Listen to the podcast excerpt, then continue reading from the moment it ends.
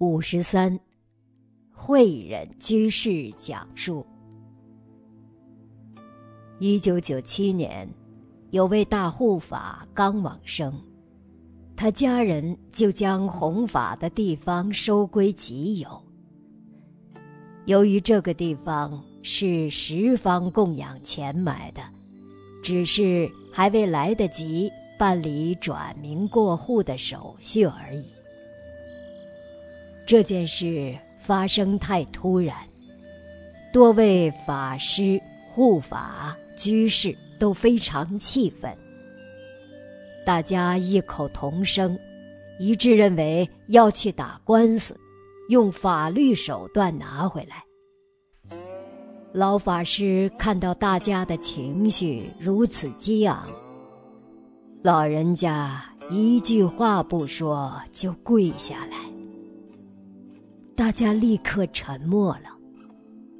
老法师说：“馆长刚往生，我求求大家，四十九天后再说。”四十九天过后，有人提起这事，老法师说：“等一百天后再说。”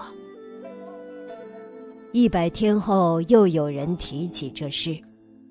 老法师又说：“等一年后再说。”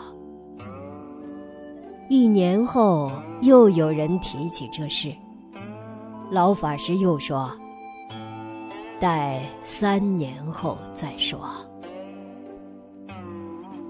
老人家慈悲无我，顾全大局，从来不争，要让就让到底。